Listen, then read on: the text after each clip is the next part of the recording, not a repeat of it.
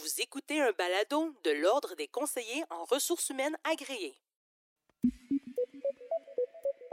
Bienvenue à RH le balado, où l'on analyse et échange sur des réalités actuelles et parfois tabous du monde du travail ayant un impact direct sur les humains et leurs activités professionnelles.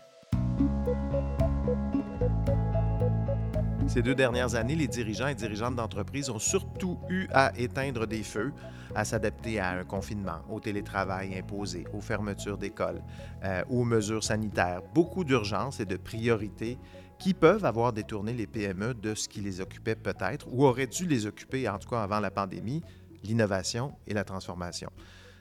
Le travail hybride, l'inflation, la pénurie de main-d'œuvre font désormais partie du quotidien du monde des affaires. Les patrons et patronnes de PME vont devoir apprendre à marcher et à mâcher de la gomme en même temps et s'adapter au contexte actuel euh, tout en poursuivant leur transformation numérique notamment. Pour nous parler de ce gros défi, on reçoit M. Philippe Mast, CRHA, cofondateur du cabinet Corto Rêve, un expert en développement organisationnel et en innovation. Bonjour, M. Mast. Bonjour. Bon, le portrait que j'ai brossé un peu en introduction, est-ce que selon vous, il est fidèle à la réalité? Ah, complètement. C'est le reflet de notre réalité. Euh, je travaillais récemment avec un, un, VP Engineering, un CTO, là, et je regardais son agenda. Il commençait à 8 heures le matin, il finissait à 8 heures le soir et il n'avait fait que des réunions Zoom. Ça veut dire qu'il était complètement dans le côté gestion quotidienne, euh, opération. À quel moment il pouvait dû prendre du temps de réflexion? Et, aujourd'hui, le, j'ai vu au Québec, on a 96% de PME. Euh, euh, l'enjeu numéro un, c'est est-ce que mes dirigeants sont capables de prendre du temps de réflexion stratégique? Donc de libérer leur agenda pour ça. Euh, et la deuxième, est-ce qu'ils sont capables de prendre du temps de réflexion créative? Puis c'est deux choses très différentes. C'est des moments de la journée qui peuvent être différents aussi, d'ailleurs. Euh, mais mais euh, je, parlais de la référence de Napoléon. C'était vraiment intéressant parce que, alors bon, Napoléon, c'est un dictateur, hein, je, tiens à le préciser. je ne suis pas un fanatique de Napoléon, mais on disait de Napoléon qu'il était stratégique. Pourquoi? Parce qu'il était capable d'être avec ses soldats dans la bataille, et tout d'un coup, au milieu de la bataille, il disparaissait. Il se retirait, puis se mettait dans le calme et commençait à réfléchir à des nouvelles perspectives de la bataille. Donc, il se retirait vraiment du quotidien. Ah oui. Et c'est ça qui a fait de lui un très grand stratège. Euh, donc, j'ai tendance à penser que les entreprises ne le font pas, ne se retirent pas, ne prennent pas ce recul. Il faut prendre ce moment. Je pense que c'est Bill Gates aussi qui faisait la même chose une fois par mois. Il prenait une journée où est-ce que pas d'appel, on pense au futur. Puis je vois des entreprises qui ont essayé de mettre en place le vendredi sans appel. Ouais. Ça n'a pas tenu. La plupart te disent, écoute, à partir de 14 heures le vendredi, ça tient à peu près, mais le matin, il y a toujours quelqu'un. J'ai eu des discussions avec des gens justement pour te dire, est-ce qu'on peut créer dans ton agenda des moments où les gens ne te dérangent pas? Et la personne en question avait mis moment personnel, donc tout le monde l'a dérangé, évidemment. Euh, maintenant, si tu changes ce moment et tu dis réunion avec le président du CA, tu vas voir plus personne ne va le changer sur ton agenda. Donc, je, pense qu'il faut, il faut jouer sur des petits, enfin, des petites trick, tu sais, pour essayer de dégager ce temps. On ne peut pas imaginer qu'une entreprise survive sans pensée stratégique. Et d'ailleurs, euh, il y avait une étude sur les neurosciences où on regardait ça, on s'aperçoit que le multitâche est antiproductif, par exemple, pour le cerveau. Hmm. Donc, est-ce qu'on peut arrêter de valoriser euh, l'opérationnel, la rapidité, le multitâche, et est-ce qu'on peut commencer à revaloriser les temps de repos, réflexion stratégique, créativité? On a souvent l'impression que ces discussions sur la transformation, les grandes transformations, c'est surtout un discours de grande organisation. Mais là, nous, on s'adresse à des PME. Ça ressemble à quoi la transformation pour une PME qui a peut-être pas de grands moyens, puis comme vous l'avez dit, que dans la gestion du quotidien, qu'est-ce que...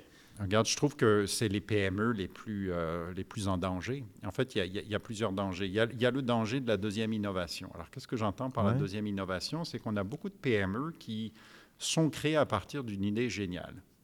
Alors, ils vont être des entrepreneurs créatifs pendant quelques années, ils vont lancer leur idée, ils vont la valoriser, ça va créer du cash. Et là va se passer un phénomène euh, compréhensible, mais malheureusement euh, pas forcément justifié, c'est qu'elles vont commencer à mettre des structures, des procédures pour être capables de capitaliser sur cette innovation, puis de la rentabiliser au maximum. Mais en faisant ça, ils viennent de scléroser l'organisation, puis d'en faire une pyramide, euh, une pyramide avec une hiérarchie. Alors c'est bon pour un certain niveau de production, mais tout d'un coup, S'il n'y a plus cette réflexion, qu'est-ce qui fait que tu es encore compétitif Hmm. Euh, Il y avait une statistique, c'est 80% des dirigeants pensent qu'ils ont un produit compétitif. 8% des consommateurs le pensent. Il là là. Tu vois le décalage? Oui, Ça, veut dire qu'on on, on vit sur notre tour d'ivoire. là. Quand Mhm. on est dirigeant, et j'avais la discussion avec euh, justement euh, Marie Sauvé, la présidente de- de- d'Atmosphère, c'est que c'est quand ça va bien qu'il faut changer, pas quand ça va mal. Quand ça va bien, les revenus rentrent, tout le monde est dans un beat positif, c'est là qu'il faut dire OK, ça va trop bien. Ou quand, va être la prochaine, euh, tu sais, la, prochaine secousse? Donc préparons-nous. Il y en aura d'autres secousses. Mhm. Tout le monde sait qu'on n'a pas prévu de la guerre en Ukraine après la pandémie. Donc les secousses, on va tout le temps en avoir. Est-ce qu'on est capable de commencer à réfléchir à des transformations en continu dans les organisations quand ça va bien et non pas quand ça va mal? Et oui, c'est un problème de grande organisation, mais on pense que les grandes organisations, parce qu'elles ont plus de main-d'œuvre, ont plus de capacité à réfléchir. C'est absolument faux. Ah non? Absolument faux. Non, ils sont encore plus dans la productivité, ils, ont moins, ils sont moins dans l'intuition. Ce qu'on disait de Napoléon, c'est qu'il suivait ses intuitions. Le monde de la PME, on est plus capable de suivre nos intuitions. Sauf qu'à un moment donné, si on grossit, il ne faut pas perdre ça. Il ne faut pas perdre que la PME, elle existe parce qu'elle est intuitive, parce qu'elle est créative et qu'elle est capable de se positionner rapidement sur des marchés stratégiques. C'est ça, c'est ça qui fait sa richesse. Donc oui, c'est un enjeu pour les PME de se transformer.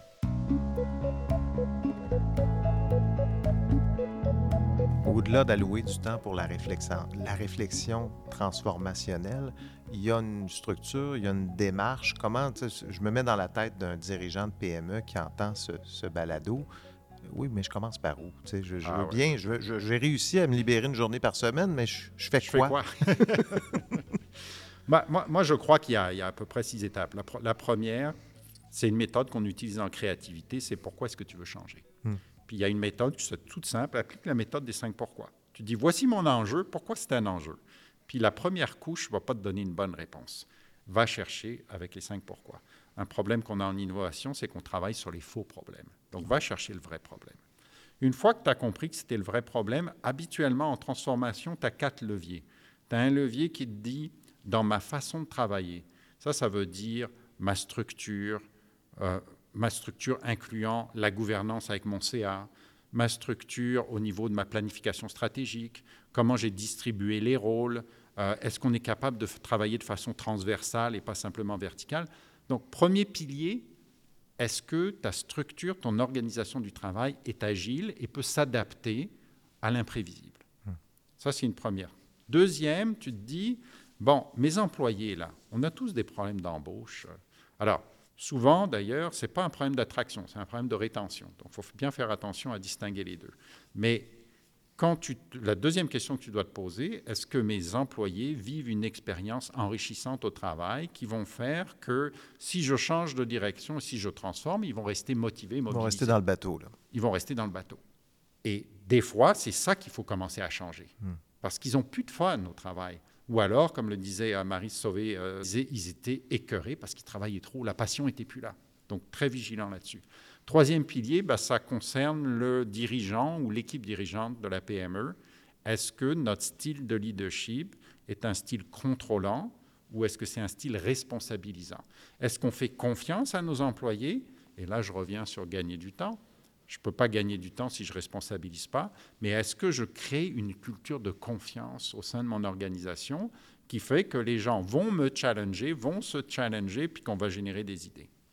Puis le quatrième euh, pilier, c'est le pilier des valeurs. Alors, euh, tout le monde me dit toujours, le pilier des valeurs, ouais, on connaît ça, on inscrit ça sur un mur, on a fait un bel exercice. On a l'impression que toutes les entreprises ont les mêmes valeurs, de toute façon. C'est ça. Et puis ça, euh, honnêtement, ça m'écœure un peu. Ça m'écœure un peu parce que je, je trouve, c'est comme la mission d'une organisation, c'est tellement essentiel. Hmm. L'histoire des valeurs, c'est simple, c'est que comme individu, dans notre enfance, on a vécu des choses positives, des choses négatives. Puis ces choses positives, négatives, on les a enregistrées, puis ça a défini nos valeurs. Puis nos valeurs, ça a un impact direct sur nos motivations, puis nos comportements au travail. Maintenant, explique-moi, j'ai une entreprise de 70 employés. Ils sont tous venus avec des valeurs à eux. Mhm. Comment je fais pour créer une valeur commune ou des valeurs communes? Certainement pas en faisant un exercice euh, de projection un peu superficielle, puis on écrit sur des murs des beaux mots. Est-ce que ça correspond à mes valeurs personnelles? Donc renversons la vapeur, ne projetons pas des valeurs. Évaluons les valeurs existantes au sein de l'organisation, au sein des individus. Et pour moi, il y en a une critique dans ce domaine des PME, c'est le risque.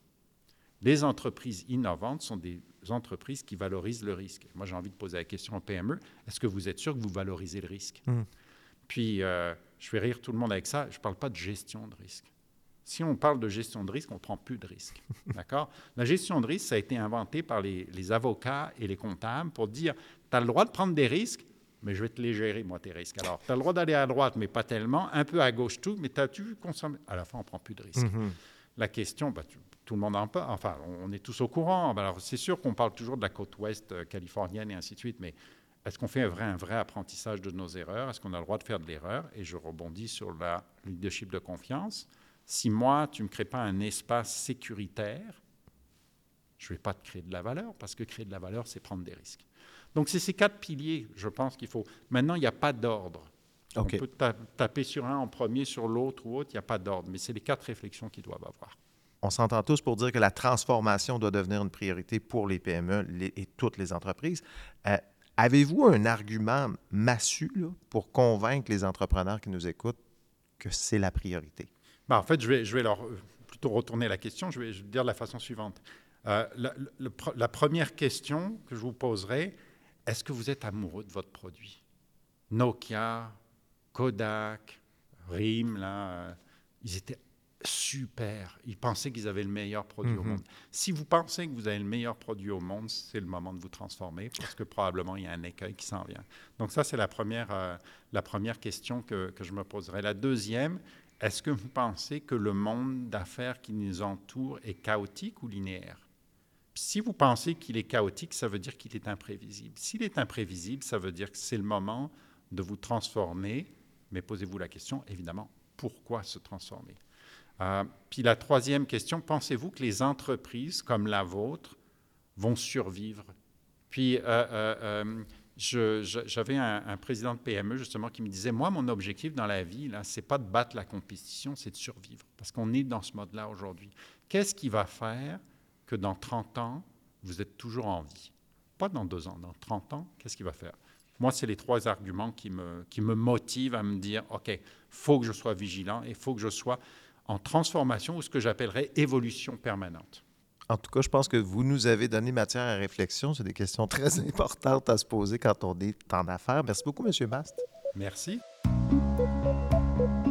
Vous pouvez entendre ou réentendre tous les épisodes de RH Le Balado de l'Ordre des conseillers en ressources humaines agréées via les rubriques Balado ou Podcast des plateformes Apple, Google Play et Spotify.